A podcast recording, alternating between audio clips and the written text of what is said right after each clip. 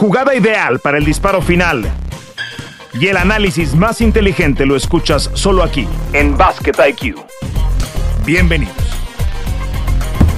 Hola a todos, bienvenidos a Basket IQ junto a Toño Rodríguez, quien les habla, Fernando Tirado. Otra entrega más en este mes de diciembre, eh, la temporada de la NBA acercándose rumbo a la pausa del juego de las estrellas. Y hablando de una estrella, hoy pues con el gusto y el privilegio de tener en el programa al único jugador latinoamericano que ha sido líder de alguna estadística en la NBA, lo fue de asistencias en la asociación, eh, un histórico del programa de Maryland, jugador del ACC, del Atlantic Coast Conference, en su etapa como colegial, de hecho le han retirado su número, de eso vamos a platicar un poco más adelante, y bueno, pues muchas temporadas en la NBA, una estrella venezolana, el primer venezolano en llegar vía primera ronda del draft, se convirtió en el tercero en su momento y buen amigo de todos nosotros, ha estado en la Ciudad de México, ha vivido en la Ciudad de México y podemos hablar de muchas cosas en común.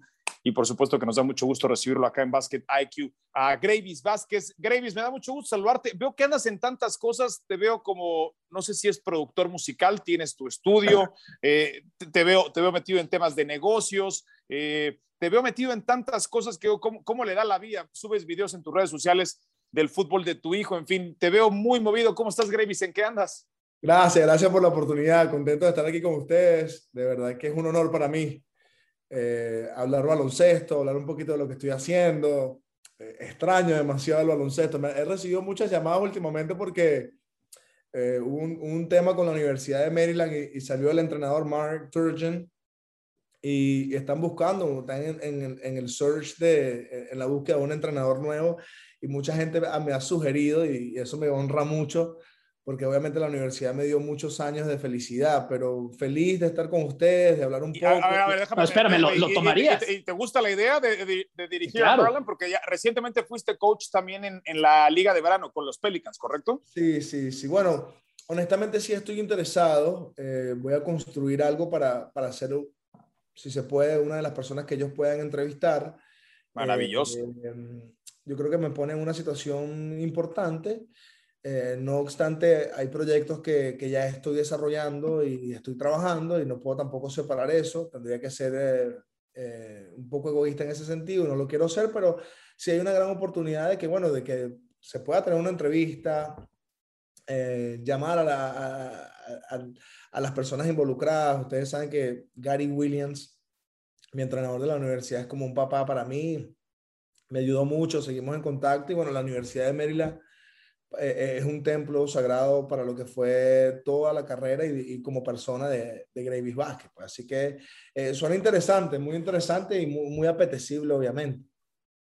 Acá en ESPN también tenemos una figura de Maryland, en Scott Van Pelt, ¿no? Que también es eh, uno, amigo, uno, de los alumnis. Sky, sí, de, Sky. ¿Te, ¿Te, llevas bien con Van Pelt o no? Súper bien, de vez en cuando nos mandamos mensajes. Cuando yo estaba en la universidad y, y, y convertida o, o era una jugada importante en un momento difícil, él gritaba, ¡huevos! ¡huevos! Pero ojo, sin malinterpretación. Entonces, él me lo gritaba en español y a veces me lo escribía. ¿Y eso tú se lo enseñaste o qué? No, él lo, eh, eh, ojo, y, y, lo ha dicho al aire. De verdad, pero, pero, pero entiendo perfectamente lo que está diciendo, ¿no? Sí, sí, sí, él entiende. Eh, y para mí, ¿sabes? Yo creo que mi familia de Maryland siempre han estado allí desde el día número uno conmigo y, y para mí que, ¿sabes? Una, una, una, figura como Scott Bampel que tiene su propio programa y lo ha tenido por mucho tiempo en ESPN, sea un amigo que, que yo pueda contar y, y, sea viceversa, para mí es un honor, pues obviamente. Oye, no, no, quiero desgastar el tema porque creo que lo has explicado mucho. Perdón, Toño, es, te quería preguntar cómo te encuentras físicamente. Sé que te fuiste a, a, una cirugía, me parece, en Italia a rehabilitarte. El tema del tobillo lo has platicado en, mil ocasiones y, y, y, no, y tampoco quería desgastarte en eso. Lo único que te quería preguntar es cómo estás físicamente en este momento. Bueno, físicamente ahorita no estoy en condiciones de juego para nada. No, eh... no, lo sé, lo sé, pero, pero, pero me refiero, ¿e-, ¿ese tobillo cómo está? No, el, el, el, tobillo honestamente ha sido muy difícil recuperarlo a, a un 100%. Ya, ya creo que, creo no, eh, me he operado ya cinco veces eh, buscando la solución con, con, el anhelo de seguir jugando, porque es difícil, pues tú puedes tener eh, muchas cosas, pero en la, en la, esquina de tu casa no puedes comprarte un tobillo.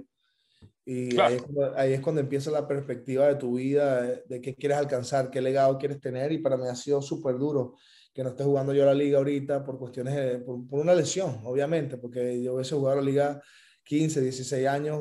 Eh, el, tema, el tema de jugar la mejor liga del mundo tiene que ver con solidez y, y lo que yo siempre hablo, credibilidad. Cuando tú te haces credible, cuando tú, cuando tú eres sólido, eh, los equipos te buscan y, y, y, juegas, haces tus juegos. O sea, si tú ves mis números en la NBA, fueron números muy sólidos. Convertimos equipos, convertimos equipos mediocres en equipos competitivos. Nunca jugué con un equipo con chance campeonil, pero siempre transformaba los equipos, no directamente yo, pero eh, los jugadores que estábamos en ese momento. Y bueno, me involucra. Impactabas. Un impacto importante, no solo dentro de, de, la cancha, sino fuera. Y eso habla, eso habla por sí solo. Por eso cuando tú hablabas al principio de qué estás haciendo, bueno, yo estoy haciendo una cadena de innovaciones e, e emprendimientos donde trata de lo, de lo, que yo sé hacer. Eh, eh y, el ejemplo es mi, es mi carrera, desarrollar. Yo fui un talento desarrollado, eh, trabajado, a, a, ser un talento de que el talento hablaba por sí solo, ¿no? Por, lo que hablaba de Grevis Vázquez era, era, su ética de trabajo, su carisma, sus ganas de lucha, sus deseos de lucha, eh, con muy poquito hacer mucho. Hoy en día los atletas, como estamos eh, eh, viviendo el mundo, que todo es a través de una plataforma social, muchas de estas cosas son, no son orgánicas completamente y, y, nos enseñan el contexto de verdad de lo que es el éxito, porque el éxito consume. Y, y jugar la NBA no era todo, no, en el momento era todo para mí, pero después que me pasó lo de la lesión me di cuenta que era padre, que era hijo, que era amigo, y empiezan otras cosas a marcar impacto. Por eso siempre apoyo la, la, campaña de LeBron James. Eres más que un atleta. Claro, un atleta, claro.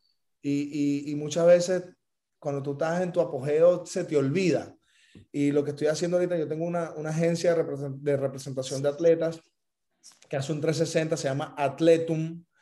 Eh, obviamente registrada aquí en los Estados Unidos, donde los, los, tres deportes principales nuestros son el béisbol, el, el, baloncesto y el fútbol. Nosotros tenemos una academia de, de fútbol aquí en, en, Miami, Juventus Academy Miami, tenemos la licencia de, de Juventus aquí en Miami. Vi, vi, el gol que metió tu hijo el otro día de, de tiro libre, eh, qué golazo. Sí, te salió, te salió, futbolista, bueno, pues. Me salió futbolista. Y bueno, básicamente es captar, desarrollar y firmar y, y hacerlo desde antes. O sea, yo pienso que llegar antes es mejor. Hay, hay, hay, hay marcas impacto en, en lo que es el desarrollo del atleta a una, a una edad muy joven. Entonces, eh, ese mismo ejercicio se está haciendo en la música, eh, haciendo inversiones importantes hacia Latinoamérica, donde las empresas están basadas aquí en Estados Unidos. Y bueno, es lo que sé hacer, es lo que siempre ha sido mi pasión y es lo que, es lo que tiene relación. ¿Sabes? El deportista siempre está, el, el, el, deporte, la música, lo audiovisual es entretenimiento, tú entretienes y, y, dar un buen contenido, un buen producto es importante. Aparte, Toño, yo, ahora te, doy la palabra, Toño, pero se llama swag y creo que algo caracterizó la carrera de, de, de Gravis es justamente este swag y este tipo con ese carácter en la cancha. La, la, expresión es perfecta, el nombre es inmejorable para el swag. I love the, I love the word. Toño. Oye, Gravis, eh, felicidades por todo lo que estás haciendo. ¿Qué, qué, qué te falta como para aspirar a esa entrevista en Maryland, porque e, es, es algo grande lo que nos estás diciendo. Oye, eh, en su momento eh, emocionaste mucho América Latina, tenemos esto, ¿no? De, de, de, de, abrazarnos de los deportistas latinoamericanos que están brillando en un circuito mundial. Fue tu caso eh, con, con, todos los basquetbolistas argentinos en su momento también. Bueno, ahora Checo Pérez lo será para muchos latinos en la Fórmula 1. Tú, tú lo fuiste en su momento en la NBA y imaginar la posibilidad que llegue un coach latino, latino, 100% a un programa de este nivel no sería cualquier cosa. ¿Qué te falta para, para poder aspirar a esa entrevista con los Terrapins? Honestamente, te, te soy sincero y, y, voy mucho más allá. Eh, va a haber un latino dirigiendo la universidad, un latino 100% latino. Yo creo que con, con, lo que estamos viviendo aquí en el mundo, a, a nivel de igualdad y a nivel de, de oportunidades, nosotros los latinos también estamos preparados. Y lo, y lo venía hablando con un amigo que, que, que, por cierto está aquí, teníamos una reunión y, y nosotros somos tan buenos eh, como el resto del mundo. Eh, no, no, hay, no hay mucha la diferencia, somos capaces, somos eh, estudiados. Ustedes dos trabajan en una cadena deportiva, una de las más importantes del mundo, y son buenos en lo que hacen y se destacan. Eh, y no hay mucha la diferencia entre ustedes y Sky ¿me entiendes? Yo, y, y, y, no puedo hablar de rango, simplemente hay que buscar esa unión entre nosotros y cuando se nos brinda esa plataforma, empoderar la cultura latina honestamente, eh, eh, que es para mí lo más importante, ¿sabes? Esta, esta, esta oportunidad, eh, a lo mejor no es, no, no, es el tiempo para mí ahorita, pero si me pudiera dejar en, en una ubicación. Estás en el radar. Exacto. eso, ese sí es verdaderamente el propósito, porque eh, yo quiero dirigir a la Universidad de Maryland eventualmente, quiero trabajar, quiero ayudar, eh, es lo que hago, me gusta mentorear, me gusta enseñar, me gusta, al final, ¿sabes? Por eso lo que te dije al principio, al final, al final tú puedes tener un millón de dólares, pero ¿cómo salgo a la esquina a comprarme un tobillo? A hacer lo que amo. Entonces hay, hay otras cosas que para mí ahorita tienen mucho más valor que eso y por eso eh, lo, filantrópico y, lo de ayudar a otras personas que no cometan los mismos errores que tú cometiste y yo sabiendo que jugué al máximo nivel y, me rodeé de, personas elitescas en talento y, en sabiduría, eh, ayuda mucho a que, ¿sabes? La Universidad de Maryland, en base a mi carrera y al tipo de persona que soy, consideren eh, eh, darme una chance de, poder dirigir en, en, la universidad eventualmente. Y habiendo, habiendo la clase de exjugadores que tiene Maryland, ¿no? Que te incluyen en, esa conversación debe ser de todo uno. Eso es un honor, claro que sí, porque yo estoy seguro que Juan Dixon. Claro, eh, campeones nacionales, ¿no? Eh, a lo mejor está también aspirando, ya tiene un poquito más experiencia como entrenador. En Blake, ¿no? Sí, eh, él, él, ha dirigido, también tiene que ver con la minoría, ¿sabes? Parte de, de, de, que sea, nosotros ambos somos minoría en un país donde muchas veces no se te dan las oportunidades, pero sí te las dan. Entonces quiero, creo que es un tema muy, muy proactivo y, diverso porque hay muchas vertientes, no hay una respuesta correcta o incorrecta. Y, y yo pienso que tenemos ambos chances. No estoy acelerado, eh, eh, pero, ¿sabes? Si me han escrito muchas personas, he llamado también pero no se ha concretado nada. Yo creo que el desenvolvimiento de esta semana va a dar mucho, mucho de qué hablar y, bueno, a lo mejor hay una oportunidad de una entrevista importante con la universidad para ver si, si tengo aspiraciones al trabajo como head coach de la, Universidad de Maryland. Ojalá llegue ese, ese, acercamiento, como dices tú, quizás este no será tu tiempo, pero tenerte ahí en, la, en, en, el, en el, círculo de espera, ¿no? Con, con, el bate en la mano y listo para, para tomar el plato. Grevis, eh, adentrándonos un poquito en, tu carrera, yo, yo te quería preguntar, y es algo que, seguramente le interesa a toda la gente que nos escucha. ¿Cuál crees que haya sido el diferenciador en tu caso para ser exitoso en la NBA? Eh, yo te escuchaba en, otra conversación que tenías y, decías que quizás lo principal era entender cuál era tu misión, porque tú venías de ser la superestrella en Maryland y de pronto tenías que llegar a descansar a Mike Conley en, en, Memphis, ¿no? Esa, esa era parte de la explicación que decías, porque si yo quiero hacer lo mismo que estaba haciendo acá, ahora en la NBA, pues muy seguramente no tendré el mismo impacto, al menos no de inicio. Entonces, eh, tampoco competir en el nivel atlético quizás sea la mejor de las decisiones. ¿Cuál crees tú que fue la clave para tu longevidad en la NBA y eventualmente tu éxito? Entender que el ser yo es grandioso. Yo no tuve que hacer otra cosa sino ser yo. Eh, cada ser humano tiene un, brillo, una luz, un, talento. O sea, cuando tú llegas a la NBA y empiezas con la mentalidad de que yo puedo jugar mejor que este jugador, yo puedo hacer... No, eh, esto es un tema estratégico. En la NBA hay 462 jugadores, creo yo, exacto. Sí, sí, sí. ¿Cuál? Saquemos aquí los números, los números, la data nunca miente. Y por eso es que cuando te vienen a hablar, no, que yo puedo y, viene lo emocional, yo lo tengo, yo lo puedo, yo lo hago todo, sí, yo no, ya va. ¿Cuántas superestrellas superestrellas hay en la NBA, superestrellas. no, más, no más de 20. Bueno, yo, digo máximo, yo digo máximo 10. para Ahora, estrellas, no más de 20. Ponte tú que superestrellas y estrellas hay 30.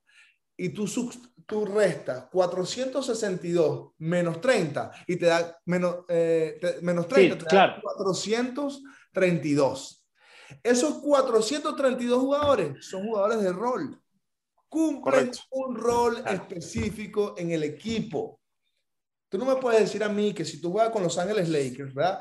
Y, y, la filial del G League de Los Ángeles Lakers, y tú tienes a Carmelo Anthony que mete puntos, tienes a Westbrook que mete puntos, tienes a Anthony Davis que mete puntos, y tienes a LeBron James, el King James, que mete puntos, no crees que te van a hacer un call-up o te vamos a los Lakers para que tú metas puntos. Entonces, el jugador, el jugador, el artista, el atleta, que tú quieras nombrar, vive con la ilusión de no entender quién eres tú y ser tú es grandioso. Es sencillo. Gravis Vázquez se buscó un rol en la NBA. El tipo no era para meter puntos, pero metía sus punticos.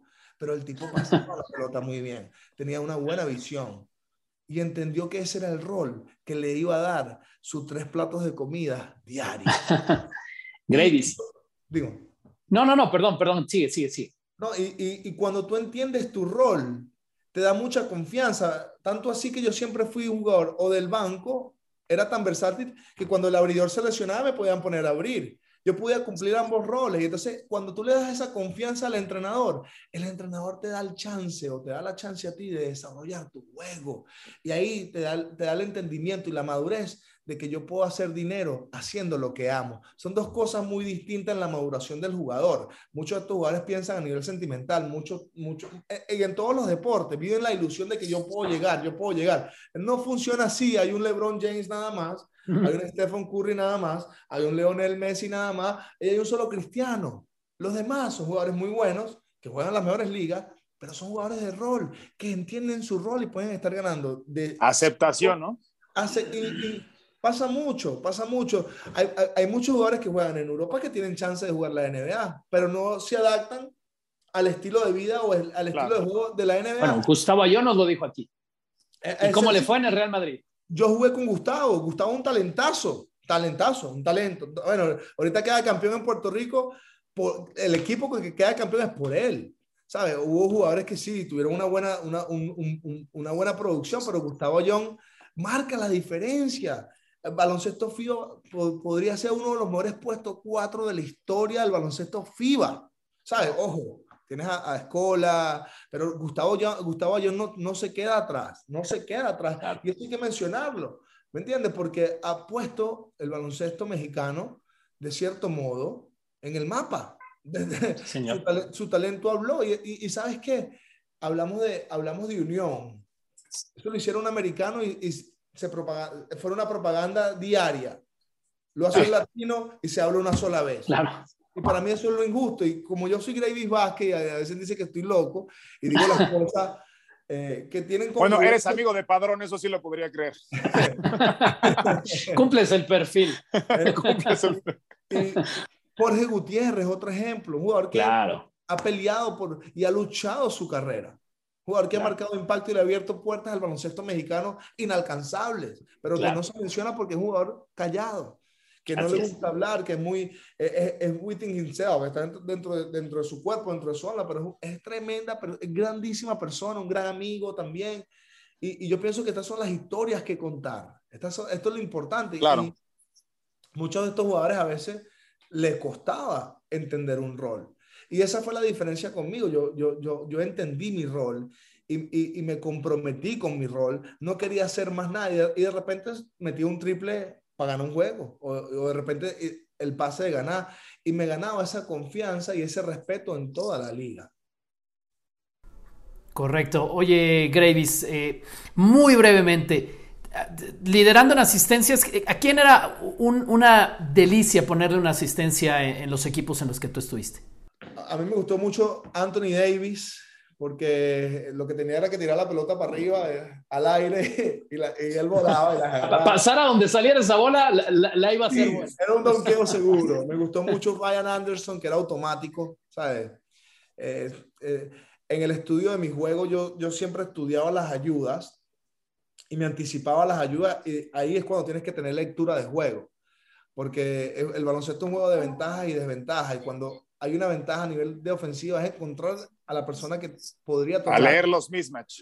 Exacto. Claro. Y a leer a la persona que tuviera el porcentaje más alto de, de, de insertar un canasto. Y entonces muchas veces, ahorita, ahorita y eso viene de, de un 10, 10, 11 años atrás, que, que ahora lanzar un triple es mucho más valioso que lanzar un, un doble. Y, y, ya ese juego de mitad, middle game, o sea, después de Jordan. Sí, el mid-range se acabó, ¿no? Sí, ya, ya, ya, o lanzas un triple o, lanzas, o metes una bandeja. Ya básicamente ese es el juego hoy en día, no totalmente, pero, pero, pero la mayoría es así.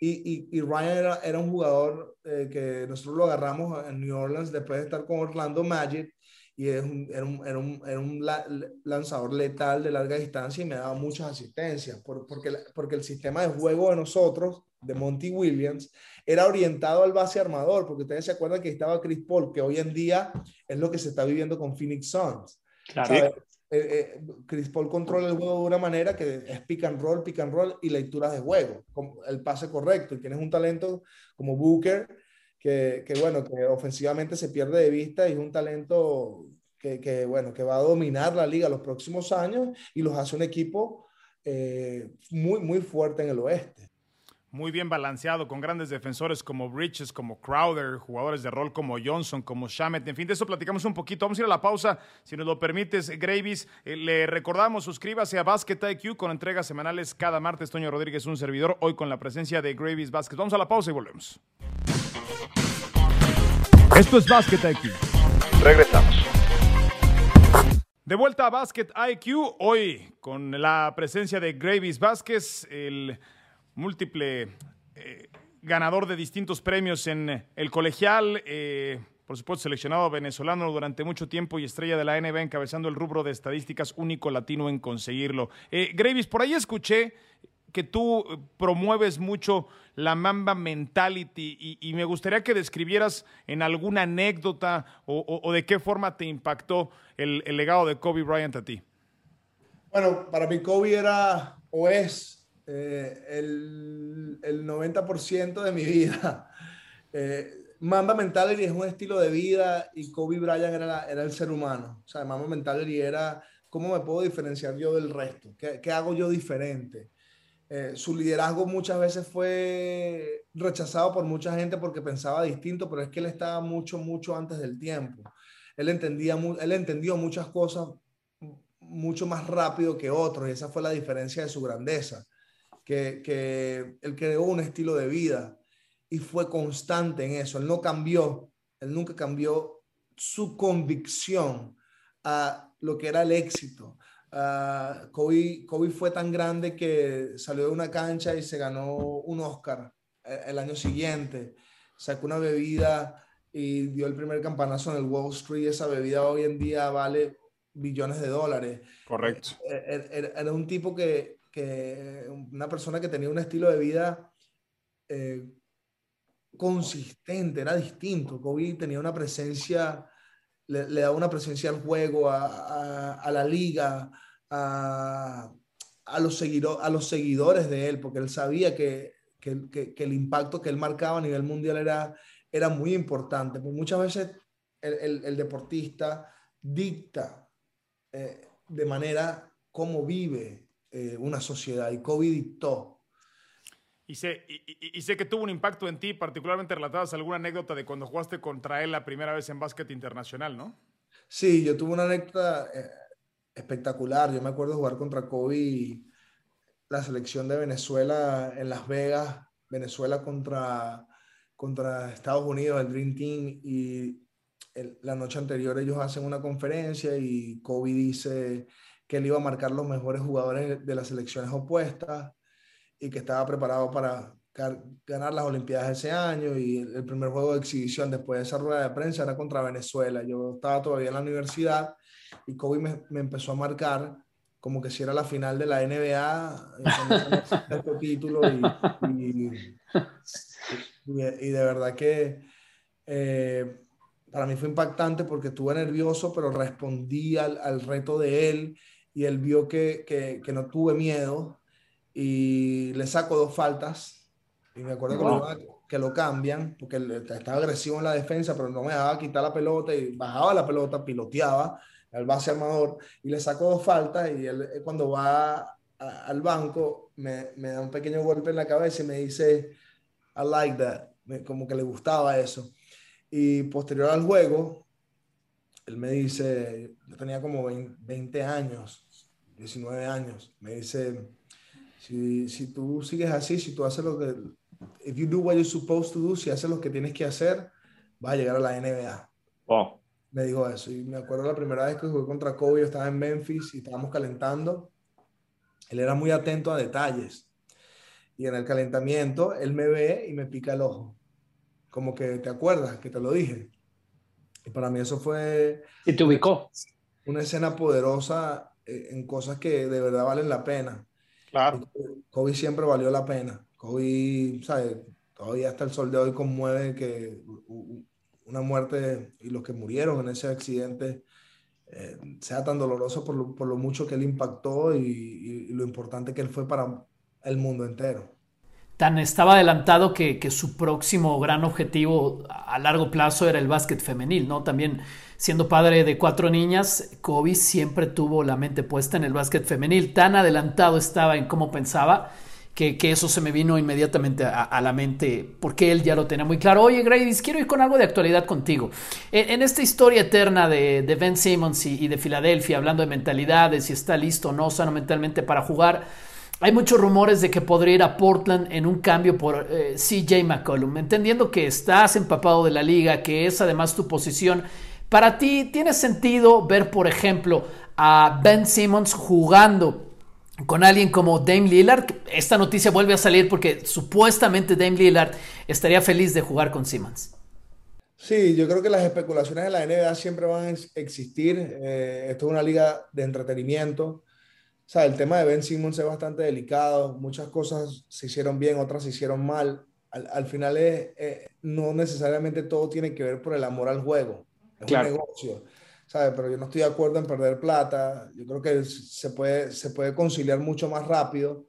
Y, pero al final es que es beneficioso para los 76ers eh, de Filadelfia. Ellos van a hacer lo, que sea mejor y más beneficioso para el club. Ellos, ¿sabes? A lo mejor no, tan, no están pensando tan aguas adentro qué se puede hacer, pero la única manera que algo surja allí es que el cambio o lo que pase beneficie al equipo. Eh, y eso se piensa siempre. Ahora, que, que, que él vaya a jugar en, en, Portland o que el cambio se haga en Portland, se haga con Portland, ah, hay un 50% de verdad, hay un 50% de mentira y decirte que funcione un dúo como esos dos, ¿sabes? Al final, como te dije, lo hablamos al principio, esta es una liga que los equipos que metan triples y, sean muy eficientes eh, encestando bandejas, van a tener las posibilidades más altas. Ponte, ponte a ver quién es el mejor equipo hoy en día en la liga posiblemente Phoenix, posiblemente claro, Golden, State. O sea, te, te, ponen en una situación donde, donde, ¿qué hacen estos equipos mejor que el resto? No solo, no solo defienden bien, pero meten el tiro de larga distancia en consistencia. Tienen una, tienen, están en top 5 en defensa y están en top 5 en, en, ofensiva. O sea, ambas, ambas, ambas partes del juego, que son las más importantes, están entre los mejores de la liga. Entonces, Ben Simmons tiene que entender que para él marcar mucho más impacto, tiene que ser un jugador demasiado, extremadamente ofensivo cerca del aro, donde él pueda em, eh, eh, eh, encontrar cómo meter bandejas consistentemente y encestar sus tiros libres, porque le van a dar mucha falta, o desarrollar un tiro a larga distancia. Al final, ¿saben? ¿Qué le pasaba a LeBron James? Yo me acuerdo cuando jugaba las finales contra, contra San Antonio Spurs. Popovich lo obligaba a lanzar él tuvo que desarrollar un tiro. Y al final él se hizo mucho mejor yendo al aro, que por sus condiciones físicas. Pero la, estrategia era que nos gane LeBron James metiendo, metiendo tiros de afuera. Era, era obvio la, la, sistemática defensiva y, es obvio lo que se le va a hacer a, Ben Simmons hasta que él desarrolle un tiro consistente. Pues vas a ganar muchos juegos de temporada regular, pero no vas a pasar en playoffs. Va a ser muy difícil que pases en playoffs. Yo, yo, creo, Gravis, no sé qué es lo que opines, que, que tu estilo de juego todavía se adaptaría mejor a la actual NBA como habilitador, eh, creando para otros y con la cantidad de tiros que se toman a, distancia. Tú siempre muy bueno penetrando, trayendo ayudas y, y, pasando la pelota. Me parece que te adaptarías incluso aún mejor a la actual NBA. Pero bueno, eh, te quería preguntar, Gravis, si hoy tuvieses que sacar la bola de cristal y, pronosticar quiénes van a jugar la final de la NBA, antes de que arrancáramos la temporada estaban los Nets y los Lakers bien cargados. Pero ahora, eh, encabezando el oeste aparece Golden State y aparece el equipo de los Phoenix Suns y en el este se mantiene Brooklyn independientemente de lo que pase con eh, Kyrie Irving. Abajo están los Bucks, están los Sixers como contendientes. Eh, pero parece que la final en el este también tendría que ser de nueva cuenta entre Nets y, el equipo de los Bucks de Milwaukee. Para ti, ¿qué, paso es más sostenible? Y si ves quizás hasta una posible reedición entre, entre Phoenix y, Milwaukee. No, sabes que este año la temporada me, me, encanta. Pienso que el nivel de competición está muy, muy, muy bien balanceado. Eh, todo el mundo daba de campeón a los Lakers por LeBron, muchos hablan de los Lakers, muchos hablan de, de, de Brooklyn y siguen sin hablar de, de, los actuales campeones, que para mí son los actuales campeones. Tienes que considerarlos desde el principio. Yo creo que lo que ha hecho Jones, Giannis Antetokounmpo y, y Chris Middleton es, es impresionante. Cada ambos jugadores yo tuve la oportunidad de jugar y son dos jugadores totalmente distintos a lo que cuando yo jugué iban en, iban en desarrollo a ser lo que ellos son ahorita por su ética de trabajo, pero son, es un equipo bien manejado en base a su entrenador principal que viene de, de la, de la, del árbol de construcción de Greg Popovich, donde domina la liga, sabe ajustarse rápidamente en playoff, que ese es el juego de playoff, ajustarte a diferentes, a diferentes estrategias que tenga el oponente, lo hacen muy bien. Esto es un equipo que, que tiene nuevamente un, un, gran porcentaje campeonil de quedar campeón y, y, eso hay que considerarlo, pero en este caso también se nos olvidó de que Golden State sabe cómo crear una hegemonía y, y para mí hay que, hay que respetar eso y todavía Clay Thompson no se ha integrado al equipo. Eso quiere claro. decir que si ellos ahorita son el, el, equipo número uno, con equipos emergentes como Phoenix Suns, que lo hizo muy bien el año pasado, no hay que descartar y no nos podemos sorprender si la final queda eh, Golden State contra Milwaukee Bucks wow. y, y, termine ganando Golden State esta final porque juegan el baloncesto moderno que a, a otros le, ha, le, han costado y, y, y, se nos ha olvidado de cierto modo, pero ellos crearon ese baloncesto moderno básicamente por una figura importante que hoy en día es el mejor lanzador de la historia de la NBA, que se llama Stephen Curry. Oye, antes, antes Toño, eh, la, la, última que yo le voy a hacer a Gravis antes de despedirnos y, y, y bueno, ya después te dejo eh, Gravis, ¿alguna anécdota que nos puedas platicar de ese Yanis que tú conociste con 30 kilos de músculo menos? ¿no? Un, un, delgadito, un, un, un, brazo, tenía los brazos como los míos, Yanis, cuando llegó a la NBA, así que tengo esperanza de, no, de algún me, día tener sus hombros. A mí lo que más me gustaba de, de, de Giannis, o siempre me ha gustado su ética de trabajo primero en llegar. Y suena cursi, pero son pequeños detalles que tienen que escuchar los jugadores jóvenes. Tipo llegaba primero a la práctica, era el último que se iba, entrenaba extra, estaba en el gym, primor, primordialmente porque se quería ver bien, quería ver su cuerpo los cuadritos, pero eso te ayuda, eso es parte de ser atleta. Y, y, y, y todos esos frutos, todo, todo ese trabajo está dando sus frutos. Este es un jugador que le costaba comunicarse por el lenguaje y ahora tiene su propio zapato, tiene marcas atrás de él, ha creado un imperio. Y simplemente, señoras y señores, eso es trabajo, eso es consistencia, eso es entender quién eres tú y aprovechar al máximo de que tienes la oportunidad de hacer lo que amas. O sea, mucha gente piensa, él vino aquí, mucha gente no apostó a él tampoco. Pero los Milwaukee Bucks sí apostaron a él. Ahora que este gran jugador, todo el mundo quiere un pedacito de él, pero lo más impresionante es que él siempre se mantuvo bajo sus principios y quién era él. Para mí eso es lo más importante de su historia y, y él va a dominar la liga, ¿no? va a quedar MVP dos o tres veces más, va a tener chance de campeonil también. Es, es, es un jugador completo, juega a los dos bandos, defiende, mete, está metiendo los tiros libres cuando tiene que meter los tiros libres y bueno, cuando desarrolla un tiro, porque eso es lo que tú más haces en práctica, tú practicas tiros de larga distancia, él va a poder desarrollar un tiro sólido. Lo hizo Jason Kidd, que no metía un triple y al final de su carrera era, era un lanzador de, de, de, tres importante. Bueno, Giannis eh, en, el último partido de los Bucks metió tres triples, uno de ellos, de ellos además clutch en el último cuarto. Yo nada más, Gravis, eh, agradecerte por estar con nosotros, por hacer más, eh, más eh, pues apetecible este podcast. Y nada, venga, venga, los atletas venezolanos muy queridos en toda América Latina, les fue muy bien en Juegos Olímpicos, Yulimar, Daniel Ders, que deben de, deben de ser pues un ejemplo muy, muy bueno para América Latina. Pues nada, decir todo esto para el público, para el público que, que estamos pendientes y te agradecemos mucho. No, vale, gracias, gracias a ustedes, gracias por la oportunidad, cuenten conmigo. Saludo a todos, a todos, todos esos deportistas latinos. Eh, amo México, viví en México más o menos, no viví, estuve de paseo, no de paseo, pero estuve cuatro meses eh, que de verdad para mí no hay una, una atención mejor que, que en México, todo, todos son muy amables, eh, de buen corazón, de verdad que el mexicano eh, también, como el latino, capaz, grande y, y, hay muchas cosas también muy buenas que son las que tenemos que resaltar. Para mí eso, para mí, para mí eso es lo más importante. Así que bueno, cuenten conmigo lo que necesiten, Fernando. cuenta conmigo. Gracias, Gravis.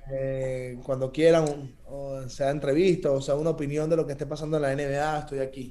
Te agradecemos mucho y te vamos a tomar la palabra para una segunda y tercera parte de esta conversación porque me parece que se han quedado muchos temas en el tintero. Muchísimas gracias, Gravis, y, como siempre deseándote lo mejor, mucho éxito y que, bueno, pues como lo dices tú, si el día de mañana vas a entrenador de la Universidad de Maryland, los primeros que te vamos a pedir una entrevista vamos a ser nosotros. De eso, eso no lo había dicho, no lo había dicho, no lo había dicho. Así que muchas gracias. Gracias, gracias. Esa es una gran noticia la que nos diste el día de hoy. Gracias, Gravis. Un abrazo. Nos despedimos, señores. Suscríbase a Basket IQ con entregas semanales cada martes. Toño Rodríguez, Fernando Tirado. Hasta pronto. Suena la chicharra y el fuego se apaga en la duela. Nos escuchamos en una próxima emisión de Basket.